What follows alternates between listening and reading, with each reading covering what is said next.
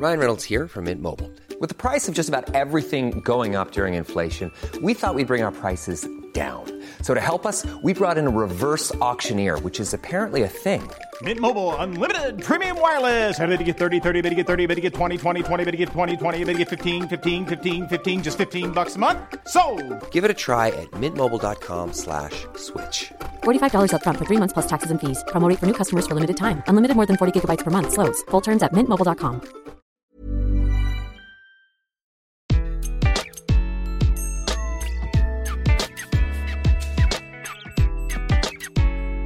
Bonjour, je suis Gaël Châtelain-Berry, bienvenue sur mon podcast Happy Work, le podcast qui va vous envoyer de bonnes ondes pour aller travailler chaque jour. D'ailleurs, j'en profite. Si vous souhaitez m'encourager à continuer Happy Work et m'envoyer vous aussi de bonnes ondes, vous pouvez toujours vous abonner à Happy Work sur votre plateforme préférée, mettre un commentaire, 5 étoiles ou un pouce levé. Ça, c'est mon Happy Work à moi. Bon, bref, on va arrêter la pub. Pour cet épisode, je vais vous parler de votre intelligence émotionnelle. On parle beaucoup d'émotions ces derniers temps, vous trouvez pas Et encore plus d'intelligence émotionnelle sans forcément savoir de quoi on parle. Alors, tout d'abord, histoire de rendre à César ce qui est à César, c'est le psychologue Edward Thorndike, pionnier du behaviorisme ou comportementalisme en bon français, qui forge le terme dans un article d'Harper Monthly Magazine daté de 1920. Vous remarquerez au passage tous les mots compliqués qu'il a fallu dire dans cette phrase, et je n'ai presque pas savonné ni enregistré dix fois cette phrase. Non, pas du tout. Pour résumer, l'intelligence émotionnelle se compose de trois choses. La première, c'est l'accès à vos propres émotions. Qu'est-ce que je ressens? Qu'est-ce que telle ou telle situation suscite en moi? Bref, sentir des émotions. La deuxième chose, c'est le passage de ce ressenti à la compréhension. Pourquoi est-ce que je ressens cela? Qu'est-ce qui se joue dans cette situation qui me touche ainsi, qui va me rendre joyeux ou triste d'ailleurs? Les émotions, ce n'est pas que du négatif, heureusement. Et enfin, peut-être la chose la plus importante, la transformation de la compréhension en compétence pour agir et interagir. Comment puis-je utiliser la connaissance des émotions pour prendre des décisions me concernant et impliquant autrui? Comment travailler sur mes émotions pour qu'elles répondent pertinemment à mes besoins, à ceux de mes interlocuteurs et à ceux du collectif Si votre intelligence émotionnelle est à zéro, en gros, vous êtes totalement insensible, quelle que soit la situation.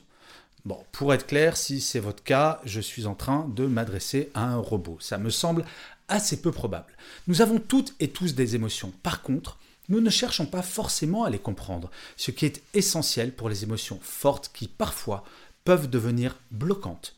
Bien entendu, ces émotions qui sont bloquantes, ce sont souvent des émotions négatives, comme par exemple la peur de la maladie, la peur du chômage. Si ces émotions vous sont familières, prenez le temps de vous poser, de noter sur un papier ce que vous ressentez. Il est fondamental pour comprendre le fonctionnement des émotions de mettre des mots dessus. La problématique de l'émotion, si vous ne prenez pas ce temps de pause pour la comprendre, c'est qu'elle va prendre petit à petit toute la place dans votre cerveau et vous empêcher d'agir de façon constructive. C'est par exemple cette petite contrariété qui va se transformer petit à petit en frustration pour finir en colère. Si vous comprenez le fonctionnement de vos émotions, vous pourrez mieux les gérer. En effet, le pire, c'est d'ignorer vos émotions, de faire comme si elles n'existaient pas.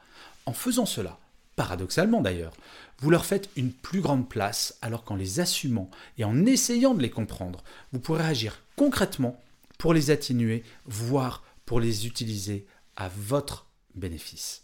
Et le cadeau bonus de cela, c'est que plus vous comprendrez vos propres émotions, plus vous pourrez comprendre celles des autres. Et oui, l'intelligence émotionnelle est à la source d'un grand nombre de soft skills, comme par exemple votre capacité d'écoute ou votre empathie, des qualités absolument fondamentales en entreprise et plus généralement dans la vie de tous les jours.